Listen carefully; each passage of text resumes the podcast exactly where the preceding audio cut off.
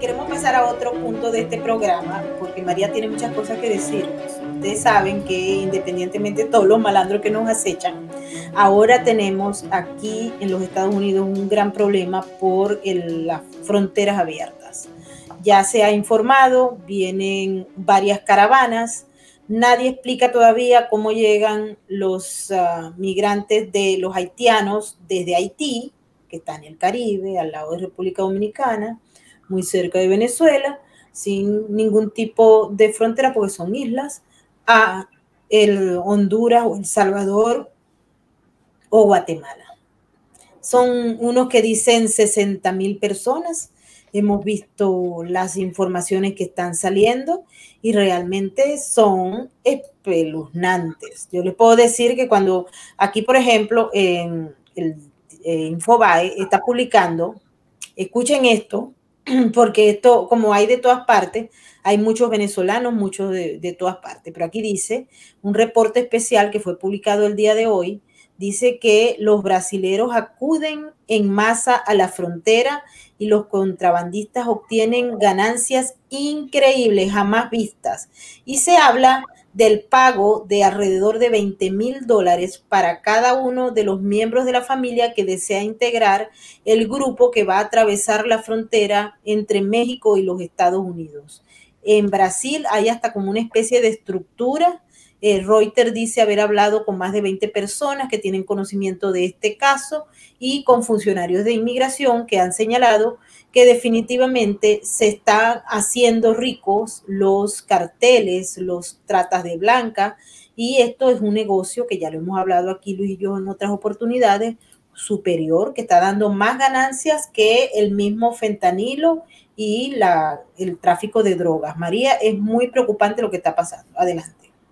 Bueno, hay muchísimas, muchísimas noticias de las que hablar eh, respecto a la inmigración, a la crisis en la frontera y las noticias de inmigración dentro de los Estados Unidos. Para empezar, abramos eh, el teléfono y vemos em, que el, congresista Crenshaw ha pedido que el secretario Mallorca lo echen por la crisis en la frontera. Se estima, la semana pasada, desde la semana pasada, se estima que hay más de 60.000 haitianos que van en camino para la frontera sur. Ok. Después, inclusive los periodistas más progresistas como Bill Maher dice que la crisis migratoria en la frontera será el talón de Aquiles para el Partido Demócrata en las elecciones 2022. Y podríamos seguir, pero esto es una auténtica locura. Ahora, eso es la frontera. Ojo a lo que viene, que no es la frontera. Después de que dejan entrar en el último mes el 80% de las 80.000 familias que llegaron, del total de los 208.000 más los 15.000 niños no acompañados, hoy el secretario de Defensa y Seguridad Nacional, Mallorcas, ha pedido a la Policía de Inmigración que detenga todas las persecuciones y todos los arrestos de los inmigrantes que estén trabajando de forma ilegal. Todos ha empezado la persecución contra los empresarios. Dice que el problema del que los inmigrantes sigan viniendo no son los inmigrantes, son los empleadores que le dan trabajo. Entonces, eh, han metido una propuesta que dice que van a sancionar e incluso a meterle cargos, inclusive, quién sabe, penales a todos los empleadores que contraten a estos empleados ilegales porque, y esto, esto ya es el recolmo, porque además van a compensar a todos los, los trabajadores que trabajen y que denuncien condiciones adversas. Pero vamos a ver, ¿cómo? Pero señor, si los que ustedes, o sea, los que están incentivando el tráfico de personas, contrabando de personas y el maltrato a los inmigrantes son ustedes, que tienen una, una, política supuestamente de puertas cerradas, pero la realidad es que el 80% es de puertas para adentro, que tardan siete, ocho meses darle una cita con la policía de inmigración para ver que están dentro, que no le dan fecha de corte, fecha en los tribunales hasta los próximos tres años, por lo tanto las personas no pueden sacar una identificación, no pueden conducir, no pueden trabajar. ¿Y qué van a hacer aquí? Y, cuando las personas además, y esto es un, tema muy importante, Mabel, porque si tú empiezas a ir detrás de los empleadores, de los empresarios que contratan a los inmigrantes ilegales, que no tienen documentos, que entraron ilegalmente o que no tienen documentos, ¿qué va a pasar? Pues que no lo van a contratar, eh, contratar. Y Luis sabe el final de la historia, porque esto es lo que pasa en Europa. Cuando tenemos un desempleo rampante por encima del 40% y los inmigrantes no tienen que comer ni tienen dónde trabajar, ¿qué va a pasar? Delitos, violencia, robos, hurtos, asaltos, ataques a la autoridad, estamos entrando en una fase muy peligrosa. Nos estamos pareciendo cada vez más a la Europa eh, de puertas abiertas. Estamos diciendo, ah, y además, y a esto le unimos, y esto es muy importante, que mm, han reconocido los demócratas que no hay ninguna posibilidad real de darle papeles, como le habían prometido, a los 8 millones de inmigrantes. Y entonces lo que se han sacado el plan C, porque ya el plan A se cayó, el B se cayó, ahora viene el C, que es darle un parol humanitario, un permiso humanitario a las personas para que, digamos, los que están durante 10 años, 5 años, que estén desde el 2011 para acá, Maybor, sin papeles, de forma ilegal, darle una protección entre comillas, pero eso no conlleva ni la residencia, por lo tanto, os han estafado, señores y señores que han votado por Biden y Kamala Harris, y en cualquier momento los pueden deportar. ¿Por qué? Porque el permiso humanitario, ¿cuál es el tema humanitario? Bueno, se le da permiso humanitario, por ejemplo, a los cubanos, a los venezolanos. Pero ¿qué pasa? Imaginemos que ahora, eh, por un milagro de Dios, o por el caso de los nicaragüenses, hondureños, salvadoreños, la situación en su país mejora o nos mienten de nuevo y Biden vende la moto de que hay unas elecciones, que las elecciones son democráticas, como nos dicen algunas veces los tribunales de Luisiana. Escuchen esto, nosotros hemos ido a un tribunal de inmigración de Luisiana y nos han dicho, pero ¿cómo que persecución en Cuba? Si Cuba ya tiene hasta un presidente. Cuba ya, la democracia ha vuelto, Cuba tiene presidente. Imaginaros la locura, o sea, para explicarle a usted, señor, usted ha leído el último informe de Departamento de, Estado de, Estados Unidos. En fin, Maybor, estamos llegando a unos niveles muy preocupantes porque estamos dando, eh, digamos, primero que estamos, la administración de Biden, Kamala Harris, el secretario de Mallorca, están mintiendo de forma descarada. Dicen, no vengan, las fronteras están cerradas. No es cierto, solo se está rechazando a los hombres adultos que vienen solo. Si eres mujer y estás embarazada, si vienes comunidad familiar, si eres un menor, esos están entrando. En segundo lugar, cuando entran aquí, no tienen ninguna posibilidad de presentar su caso real de asilo para ganar. Por encima del 72% se está denegando los casos de asilo. Y encima ahora vamos a perseguir a los empresarios. Por lo tanto, no le van a dar trabajo. Si tú no tienes trabajo, no tienes que comer, no puedes salir de, un lugar, la ola de violencia, pero es que el inmigrante tiene que sobrevivir, Maybor.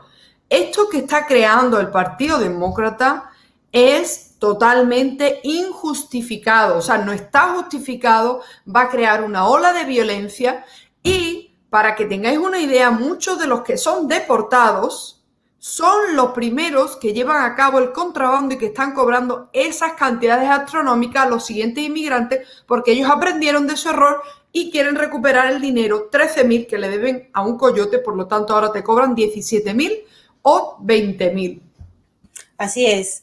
Y justamente esta semana se comunicó en Guatemala, que es uno de los receptores y de los que se ha generado mayor problema, eh, descubrieron las autoridades unos vagones llenos de eh, inmigrantes. Para explicar bien la historia, hemos invitado a Reni Marianne Bake, que ella es nuestra aliada en Guatemala, para entender muy bien qué es lo que está viviendo, porque hay que recordar que el Kamala Harris fue a Guatemala y estuvo en el Triángulo Norte con excepción de El Salvador y allí pues ha estado reuniéndose con eh, los presidentes y tratando de establecer una serie de programas que existían y que estaban firmados y que ahora eh, pues la, Corte ha dicho que los tienen que restablecer. Pero ah, bienvenida Reni, muchísimas gracias por estar con nosotros. Quisiéramos conocer esa historia que ocurrió en Guatemala y cómo se encuentra el proceso frente a las autoridades. Ya sabemos que eh, ha sido muy difícil para el gobierno tratar de mantener orden por el número de inmigrantes que está llegando masivamente a ese país. Adelante. Eh, hola, saludos a todos. Me entretuve mucho escuchando la saga de El Pueblo Carvajal y Alex Veamos qué pasa con esta novela. En el caso de Guatemala y los migrantes, aquí hay dos situaciones, Maybord, que creo que no se están mirando, no se están entendiendo claramente en Estados Unidos. Por un lado, el fin de semana, la noticia que te envié, se encontró un contenedor eh, que los habían dejado encerrados con 124 migrantes de Haití, eh, Nepal o Pakistán, o sea, de fuera del continente americano. Nadie sabe cómo es que llegaron acá, si llegaron por tierra, si llegan a Panamá, vienen, si llegan a Panamá por avión y luego se vienen caminando. O sea, los encontraron encerrados, los abandonaron unos coyotes en, el, en este contenedor encerrados y los descubrieron porque comenzaron a tocar desesperadamente y alguien los escuchó. La, entró el, gobierno, digamos, las autoridades respectivas y hasta donde sé, los llevaron a un, una especie de asilo para migrantes en lo que los deportan a sus, no sé si a sus países de origen, dependiendo si tienen o no papeles o al siguiente país de donde venían, que podría ser Honduras, que podría ser em, El Salvador, si vinieron por tierra. Dos, Estados Unidos está mandándonos de regreso eh, ciudadanos y centroamericanos a nuestra frontera México-Guatemala, un área selvática que se llama, el área es muy selvática, muy poco, eh, tiene muy pocas comunicaciones, se llama El Ceibo. También nos están mandando aviones, los están dejando en México, y de, o sea, como en, un aeropuerto de la frontera de México Sur, y los llevan en buses a la frontera de Guatemala, el Ceibo, que básicamente no hay carretera, o sea, eso es un área selvática. O sea, nadie sabe exactamente qué va a pasar. Hay quejas de organizaciones que atienden a migrantes que dicen, miren, este lugar es, o sea, es terrible, o sea, los están dejando casi que en el medio de la nada. O sea, los mexicanos los están dejando en el medio de la nada, o sea, en la selva del lado de Guatemala. Y luego, la gran pregunta es, si realmente Estados Unidos entiende por qué se están yendo los migrantes de Triángulo Norte hacia Estados Unidos, toda la dinámica. Me da mucha pena corregir a, María, pero no son 13 mil dólares.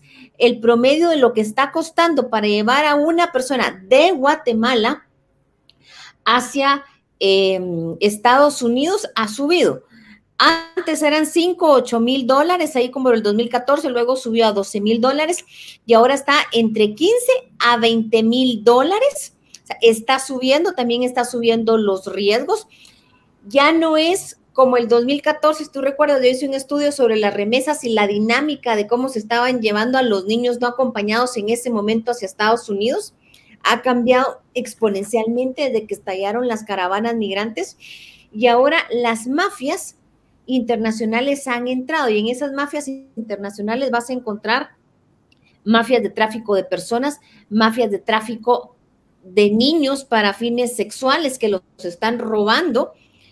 Y también me estaba contando una amistad que los migrantes que se están yendo con estas redes, que no logran por sus capacidades físicas, no logran pasar rápidamente la frontera o van atrasando el grupo, los están matando. Hay al menos un caso como ese que yo te pudiera decir de que mataron a alguien de Guatemala que no podía caminar muy bien, lo mataron en la frontera y lo encontraron de una otra forma la familia que lo comenzó a buscar.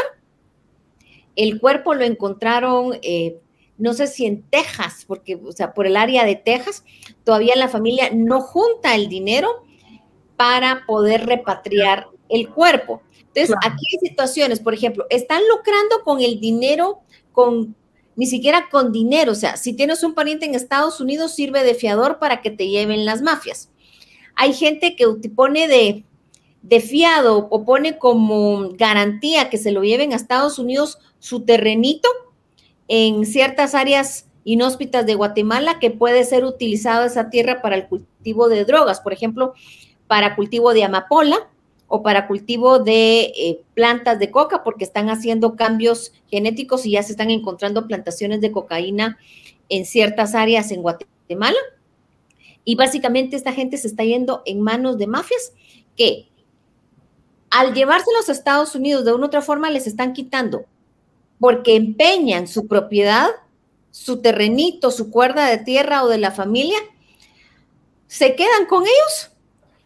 Si logran llevar, probablemente están endeudados y al estar endeudados y si no van a encontrar trabajo, no solamente que estén desesperados de pagar eh, qué van a comer en, en Estados Unidos, sino que además deben 12, 15 mil dólares en nuestros países y si pusieron de garantía el terrenito o la casa con la pequeña casita donde viven sus papás, están más que desesperados porque si no le comienzan a pagar a los coyotes, les van a quitar el techo a los padres. Entonces, eso es una situación bien complicada desde el punto de vista del dolor humano que está generando eso. Hay muy mala información, muy mal entendimiento de lo los mensajes son mixtos desde el punto de vista del gobierno de Estados Unidos, porque dicen que no los quieren, pero por el otro lado sus parientes les están diciendo, no hombre, vente, si en la mayoría los están soltando, te pasas un mes o una semana en una cárcel en Estados Unidos, después te van a soltar, o vente si estás embarazada,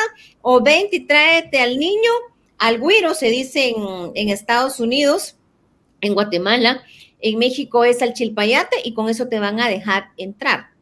Claro. Esto es una cosa que no se entiende exactamente los mensajes, la posición de Estados Unidos.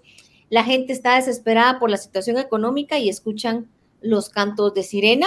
El caso de El Salvador y Honduras es más o menos igual o peor porque agrega la inestabilidad política y en Nicaragua hay mucha gente de Nicaragua que se está viniendo de Nicaragua ya no solamente por razones económicas, sino también por razones políticas. Y todos ellos, de una u otra forma, los van a comenzar a parar en la frontera México-Guatemala o nos van a comenzar a mandar y utilizarnos como bufferson, porque estas pláticas que está teniendo el gobierno de Estados Unidos con el gobierno de México, con López Obrador, es invierte en la frontera sur de México, en el sur de México, básicamente es. Es pon el dinero en, la en México para que ahí los comiencen a parar. Entonces, lo que están generando es un efecto llamado no solamente de los ciudadanos de Triángulo Norte, con ese mensaje tan mixto que dan de que sí, pero no los van a dejar, sí los van a dejar entrar porque al final los sueltan dentro de Estados Unidos, pero les dicen que no lleguen, pero en nuestros pueblos le van a creer más, más al primo que está en Estados Unidos que le dice que hay trabajo. Exacto. Y eso es una situación que creo que no se está mirando y no se está entendiendo los impactos que puede ser. En el caso de Guatemala, esa, es, esa mezcla de, llamados con la situación económica, política de nuestra región y toda la mezcla de haitianos, asiáticos, cubanos que ya se están deteniendo. O sea, creo que nos van a volver una buffer zone, por lo menos parte de Guatemala.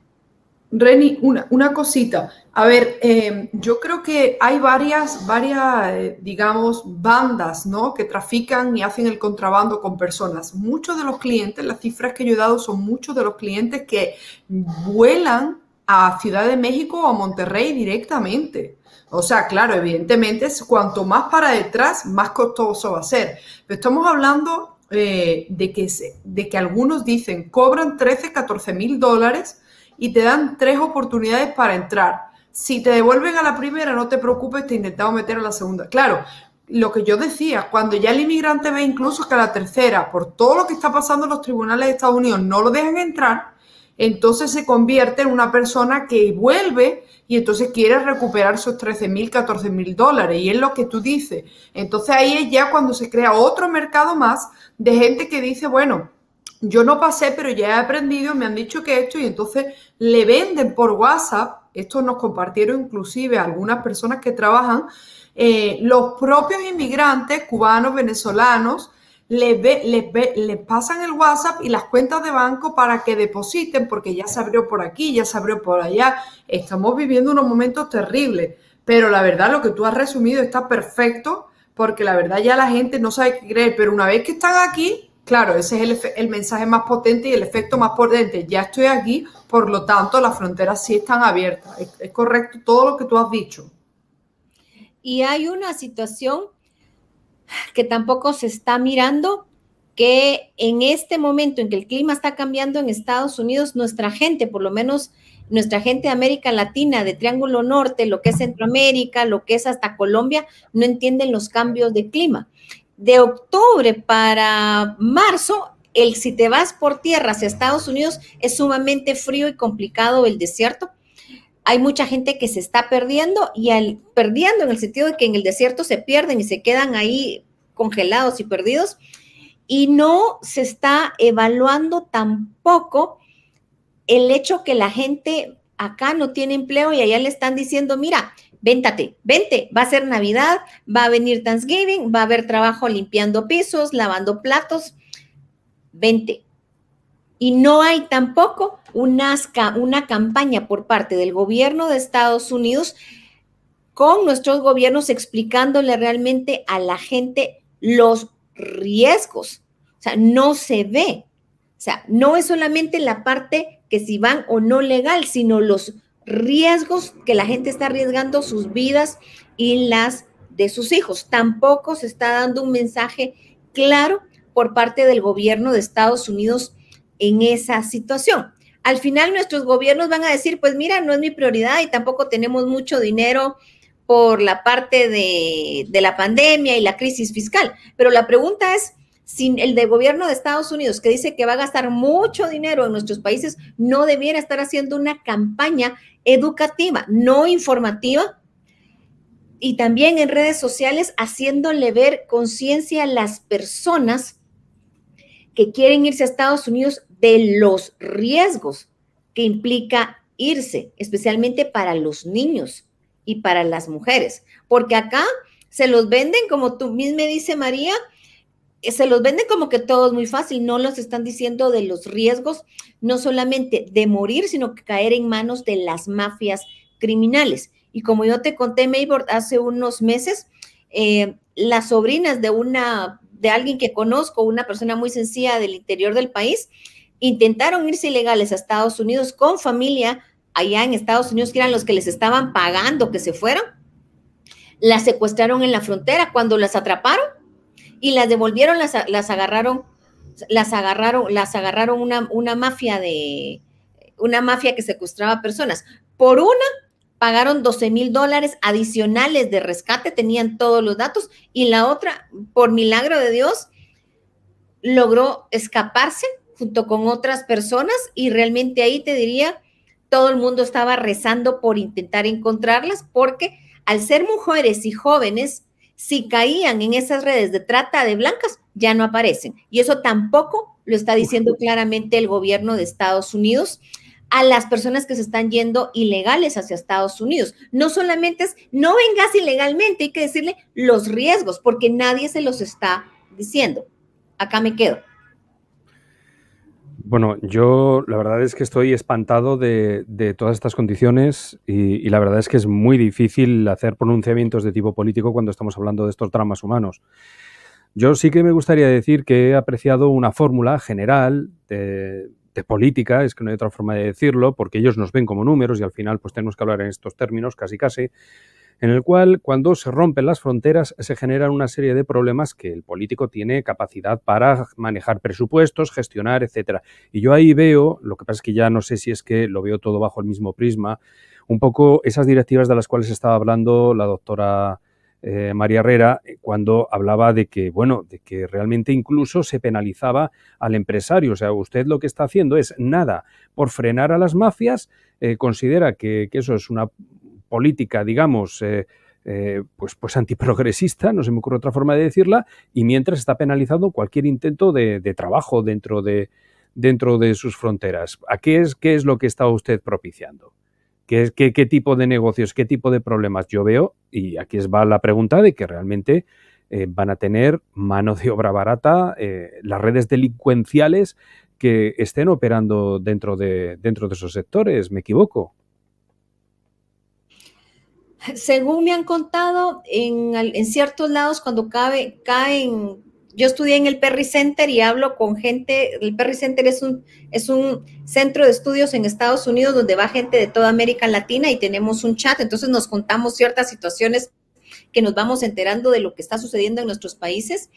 Y básicamente en algunos lugares, especialmente en México, las mafias, aunque vayan en unidades familiares, separan a las personas. Por un lado se, va, se llevan a los hombres, por el otro lado se llevan a la mujer y al niño. Probablemente la mujer y al niño lo pueden vender en las mafias de tráfico eh, sexual, trata de personas, y a los hombres se los pueden llevar para que sean, como dice claramente Luis, mano de obra esclava. O se los van a llevar a Estados Unidos, pero como está penalizado, mientras mayor riesgo es mayor la ganancia, probablemente el que le dé trabajo lo va a tratar mucho peor en Estados Unidos y probablemente en la práctica van a ser mano de obra esclava, como está diciendo Luis. Pero toda esta situación no se está diciendo en nuestros medios de comunicación que debiera de ser el pan de cada día, no solo, o sea, no de los gobernantes, o sea, no de nuestros gobernantes de Triángulo Norte, o de América, sino del propio Estados Unidos, explicarle a la gente los riesgos. ¿Qué significa caer en manos de una mafia de trata de blancas?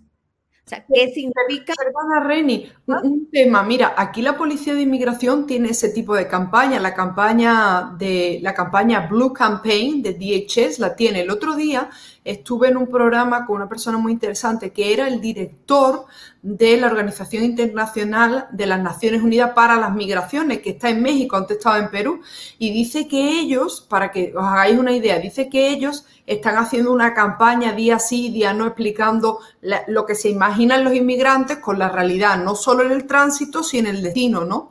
Pero fijaros lo que decía, es que tiene toda la razón. Mira, María, nosotros nos podemos gastar millones, billones si quieres, miles de millones, pero la la capacidad de influir del inmigrante que llega a Virginia, California, después que dice las fronteras están cerradas, una vez que están aquí, dice yo ya estoy aquí y llama al vecino, al padre, no hay nada que detenga al inmigrante. O sea, esto es imparable a menos que se haga lo que se dice y se diga lo que se haga. Y entonces, claro, es que mm, es, una serie de despropósitos lo que está llevando a cabo esta, esta administración y que ahora, le, ahora lo que están haciendo es, como yo venía explicando, intentando meter esto bajo el proyecto de ley porque sabe que se les viene 2022, pero que esto lo van a pagar muy caro, muy caro, porque hay que ser consecuente, hay que salvar vidas. Y el aspecto eh, que se está desarrollando, por ejemplo, en Venezuela, donde ya hay una red que pesca gente en Venezuela y la van transportando. Eh, se prohibieron los vuelos para unos vuelos a México porque sabían que estaban llevando única y exclusivamente la gente que venía a ser transportada. Pero se creó como una especie de, vamos a llamarlo así, una especie de sindicato de coyotes venezolanos que hace promoción, como decía María, a través de las de WhatsApp y ellos publican cómo vienen, dónde los buscan, etcétera. Es decir, que utilizan a las redes sociales como un mecanismo para comunicar y vender un servicio que es absolutamente ilegal y también ese servicio ofrece trata de personas. En Venezuela hay muchas personas desesperadas por lo horrible que es el régimen y por lo que están viviendo y son fáciles para ser atraídas por este tipo eh, de delincuentes que buscan mujeres para utilizarlas, para venderlas sexualmente. Ah, hemos tocado este tema en Colombia, en Brasil lamentablemente también, en, bueno, a lo largo y ancho, pero ahora hay como una especie de sindicato de coyotes, por llamarlos así, que ofrecen el servicio. No sé si el doctor Omar Estacio quiere opinar sobre este tema, que lo veo ahí pensativo calladito, como si lo tuviéramos aquí eh, golpeado tanta, tanto español y tanta gente de América del Sur. Adelante. Yo eso sé poco, ¿no? no, no, no, me gusta ser eh, diletante. Estoy oyendo para ver qué aprendo. Pero yo pensaba que era menos caro, pero fíjese que, porque me habían hablado de otras cantidades, pero estoy, estoy asombrado, ¿no? Terrible, ¿no? ¿Qué está pasando? Sí, es que, es que se incrementó el servicio a raíz de la llegada, creo, y María puede aclararlo y también Reni, del, o sea, se multiplicó, es masivo. De hecho, pues como estábamos comentando, en Brasil también se está ofreciendo el servicio y allá cuesta 20 mil dólares, no sé si por la distancia, ¿no?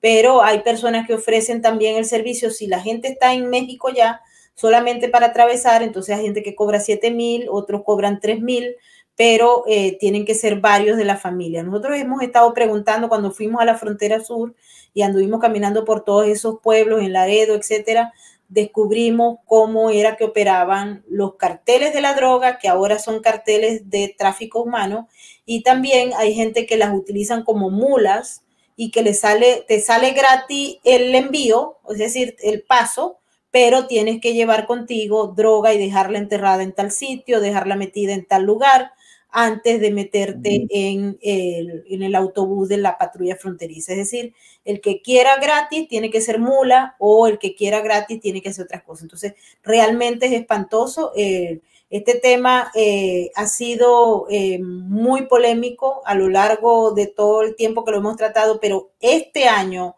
2021, María me ha acompañado y Luis en varios de las conversaciones que hemos tenido y también Reni, ha sido explosivo por lo masivo de la eh, presencia de personas que quieren entrar a los Estados Unidos. Nos preocupa mucho, hemos hablado con Joseph Humaire sobre este tema de eh, la seguridad nacional y las caravanas, porque sabemos que las organizaciones terroristas utilizan el sistema de manejo masivo de inmigrantes para infiltrar. Y ya aquí hay bastante infiltración como para poder eh, mirar hacia otro lado en un asunto como este. Quisiera escuchar la opinión y la conclusión de cada uno de nosotros porque nos estamos pasando de tiempo, aunque hoy es día de fiesta y estamos celebrando el Día de la Hispanidad. No sé, adelante Luis. Bueno, yo lo que, lo que veo es que nos emperramos quizás en resolver de forma lógica problemas, eh, evidenciar las contradicciones que tenemos de todo lo que nos llega, vemos que, hay unas eh, directrices por parte de determinados gobiernos, de determinado signo político, vaya de izquierdas, que van en contra de lo que entendemos que es el sentido común, de arreglar el problema, etcétera. Y, quizás yo creo que debiéramos de elevar un poquito más el paso y decir, vamos a ver, todo esto está correspondiendo a una, a una estrategia realmente globalista. Es que eh, lo estamos viendo repicado en múltiples países y yo me quedo realmente asombrado cuando veo que lo que está sucediendo en un país sucede también en otro, con el mismo signo político, sucede también en otro, tienen los mismos tipos de resistencia, si lo suelen tener, y entonces vemos que estamos ante un fenómeno que realmente es global y que realmente parece ser incluso orquestado. Vaya, la evidencia yo creo que lo muestra, que realmente estamos ante, ante lo mismo. Y, bueno, yo creo que, tenemos que ponerle ya, nombre a todo esto. Y es que veo que es una política globalista para generar los presupuestos dentro de los propios países. Tal como decía eh, María Herrera, es que, es que puedes invertir todo lo que tú quieras en tu país, que, que lo que, que, realmente pues tienes el poder de acción que tienes dentro de tu país. Y luego es de un sentido común, vamos, eh, absoluto lo que, lo que ha dicho Reni. Eh, realmente dices, dices claro, ¿qué, tú, qué vas a decir? Si le está diciendo el, el, familiar, vente aquí, vente allá, vente por aquí, opera, pues ¿de quién se va a fiar? ¿Del Estado encima extranjero o de, o de, o de tu, a mí me pasaría igual? Entonces, claro, eh, realmente estamos ante un, ante un drama que hay que darle una contestación que yo creo que quizás que desde los medios de comunicación quizás está, está prohibida ponerle nombre, ¿no? Entonces, bueno, pues pues tenemos un problema serio delante. Así es. Em, María. Bueno, yo creo que mm, con respecto al tema de inmigración es muy preocupante lo que está pasando. Eh, yo creo que de verdad sí eh, el secretario Mallorca debería de emitir o lo deberían de echar de su puesto, pero también Kamala Harris no puede ser que esta mujer siga siendo la encargada de la digamos, de, la frontera y que haya ido una sola vez. Ahora se está hablando de que va a ir otra vez, pero ¿hacer qué? Si es que no solo no han mejorado las cosas, sino que han empeorado. Estamos en manos del crimen organizado, estamos eh, además contra la pareja aquí en Estados Unidos y yo creo que la gente no es realmente consciente de lo que está pasando y no lo va a hacer hasta que tengamos otra vez un gran atentado terrorista y que se demuestre que por esa frontera han entrado terroristas y los grandes enemigos de Estados Unidos. Es una lástima lo que estamos viviendo, pero nada, por, pagan justos por pecadores, porque al final sí es cierto que hay personas que vienen que son perseguidos. Yo trabajo como abogada de inmigración en esa frontera y, y claro, si hay tanta gente que viene con un discurso ya prehecho, con un caso realmente que no es de asilo, sin ninguna posibilidad, pues llega un momento que si el sistema de inmigración está abrumado, solo tenemos 500 jueces en Estados Unidos dedicados exclusivamente a la inmigración, muy limitados el poder de la... Como hemos visto hoy en las noticias, ya se le limita el poder de cumplimiento de la ley a la policía de inmigración que la pagamos todos. Entonces, con esto nada más que está fomentando, pues, eh, que estas bandas de crimen organizado, que ahora imagínate, en cuanto ellos abran el Internet hoy, que la leen en varios idiomas, no, mira, no van a detener a nadie. Tú ahora puedes entrar, puedes trabajar, puedes delinquir, no te preocupes que no te vas a deportar. Entonces ya no es un efecto llamada, esto ya es una cosa que es que le estamos haciendo el juego al crimen organizado y que no tiene nombre y que la verdad, el problema mío, porque yo veo también principal, es que ya llega un momento, el tema de la crisis migratoria y fronteriza, que la gente está ya cansada, cansada porque no se resuelve. Oye, Estados Unidos es un país que normalmente resuelve, que un país, un país en donde yo aquí soy abogada y te puedo decir, el sistema judicial es eficiente. Tenemos un sistema penal acusatorio en el que se digamos, es acusatorio y oral por un motivo. ¿Por qué? Porque todo lo que se ha escrito lleva mucho tiempo, lleva mucha burocracia y todo esto es la agilización, el plea bargain, la negociación con los fiscales. Pero en materia de inmigración, cuando llegó Biden al poder teníamos un retraso de un millón de casos en los tribunales de justicia e inmigración. Ahora vamos por un millón seiscientos mil. Y, y no ha subido a dos millones porque han dejado de entregarle a los inmigrantes la notificación para presentarse delante de un juez y le han dicho usted vaya a la policía de inmigración y como ahora la policía de inmigración no tiene la capacidad de hacer nada, los mandarán a su casa. Pero cuando esta cantidad de inmigrantes no tenga que comer, no tenga dónde trabajar, ¿qué va a pasar? Pues lo sabe muy bien Luis, lo que pasa en Francia, lo que pasa en Bélgica, lo que pasa en Dinamarca. Eso es fomentar la violencia y el odio hacia el inmigrante y la violencia por parte de los propios inmigrantes muy complicado el panorama y estoy eh, totalmente de acuerdo con María. Reni, tus comentarios finales. Bueno, se me había olvidado que Kamala Harris estaba a cargo de la frontera sur, honestamente. La, ha hecho tampoco, o sea, ha hablado tampoco en los medios de comunicación que para ser honesta ya se me había olvidado. Creo que es terrible la situación de lo que está sucediendo.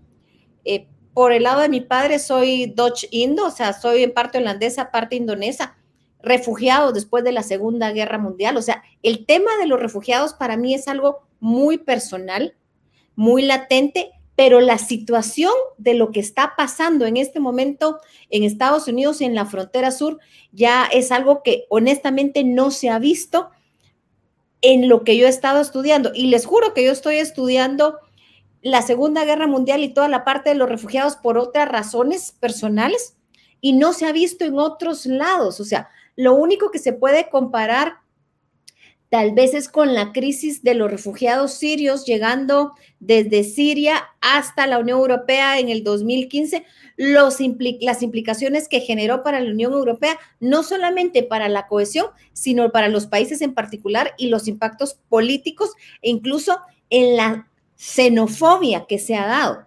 Y eso a mí me preocupa mucho, porque muchos de esos refugiados y muchos de esos migrantes se están intentando llegar a Estados Unidos porque están desesperados en nuestros países. Pero el mensaje dual que está dando el gobierno de Estados Unidos en este momento es, venga porque no lo vamos a perseguir, pero al mismo tiempo, como decía María, están generando situación de que al llegar ahí no van a tener en qué trabajar, en qué comer y van a comenzar a ser ciudadanos no de segunda clase, ciudadanos de tercera clase. Y eso va a generar también una mayor, o sea, una mayor percepción antimigrante, mayor racismo, mayor xenofobia y mayor rechazo al migrante y al refugiado por el resto de la población que de pronto se está haciendo inundado su país y su estilo de vida, que fue lo que ha pasado en Alemania de una u otra forma del 2015 para acá. Eso es lo que yo te diría, creo que es muy preocupante, no solamente para nuestros países, sino lo que puede llegar a pasar en Estados Unidos y esa radicalización que puede darse o ya se está dando en ambos lados. Gracias. Muchísimas gracias, eh, Reni. Creo que eh, hay que tomar en cuenta estas recomendaciones que están dando porque estamos al frente de eso. Ya se ha dado en América del Sur, recuerden los eventos que ocurrieron recientemente en Chile, por ejemplo, o en Bolivia, o en mismo Brasil con los venezolanos. Eh, nosotros mostramos aquí imágenes tristes de lo que pasó en Chile, donde se quemaron eh, propiedades y lo, poco que tenían los venezolanos y se elevó el nivel de xenofobia. Adelante, Omar.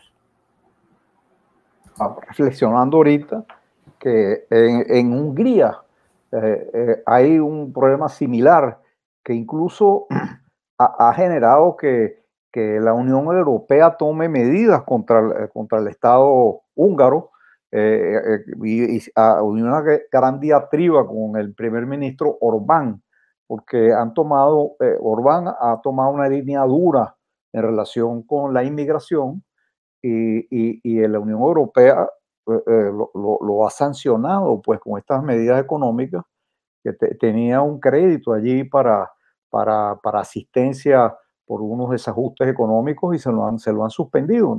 Entonces, veo que hay como, como un efecto reflejo aquí en una cantidad de sitios, este, con, esta cantidad, sobre todo recientemente a raíz de lo de Afganistán. Entonces, bueno, es preocupante pues en el ámbito global lo que está pasando con estos flujos de gente.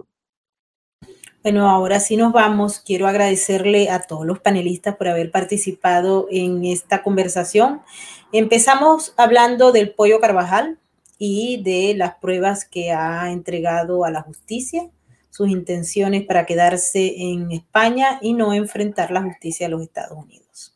Luego pasamos a Alex y también su intención de no venir a los Estados Unidos, incluyendo todo el programa y la narrativa que tienen a través de diversos medios de comunicación, unos que existen y que se prestan para ello y otros que han creado los amigos del régimen para poder vender esa supuesta humanidad o títulos diplomáticos de Alex Saab.